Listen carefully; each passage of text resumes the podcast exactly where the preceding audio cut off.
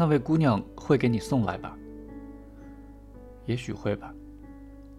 听说你同那家少爷订了婚。哎呦，什么时候听到的？昨天。你这个人真奇怪，听到就是听到吗？为什么昨天不说呢？但是这回不像昨儿白天，驹子淡淡的笑了。除非是你瞧不起，不然就很难开口。胡扯，东京人竟爱撒谎，讨厌。瞧你，我一说你就把话岔开了。谁把话岔开了？那么。你把它当真的了，当真的了，又撒谎了。你明明不会把它当真，却……当然，我觉得有点不能理解。可是有人说，你是为未婚夫赚点疗养费才去当艺妓的，真讨厌，简直就像新派剧了。什么我们订了婚，那是瞎说。有好多人是这样认为的嘞。我不是为谁才去当艺妓，可是该帮忙的还是要帮忙吗？你说话净绕弯子。我明说吧，师傅也许想过要让少爷同我成婚，可也是心想而已，嘴里从来也没提过。师傅这种心思，少爷和我也都有点意识到了。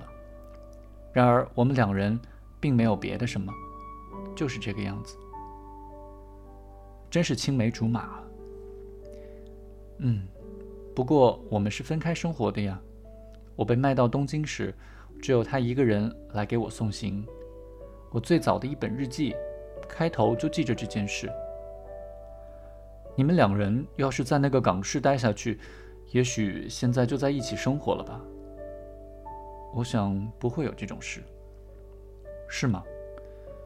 还是不要为别人的事操心好。他已经是快死的人了，但是在外面过夜总不好吧？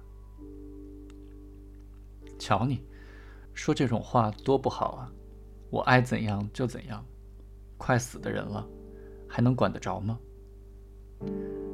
岛村无言以对，然而驹子还是一句也不提叶子的事，为什么呢？另外就说叶子吧。他就连在火车上，也像年轻母亲那样忘我的照顾这个男人，把他护送回来。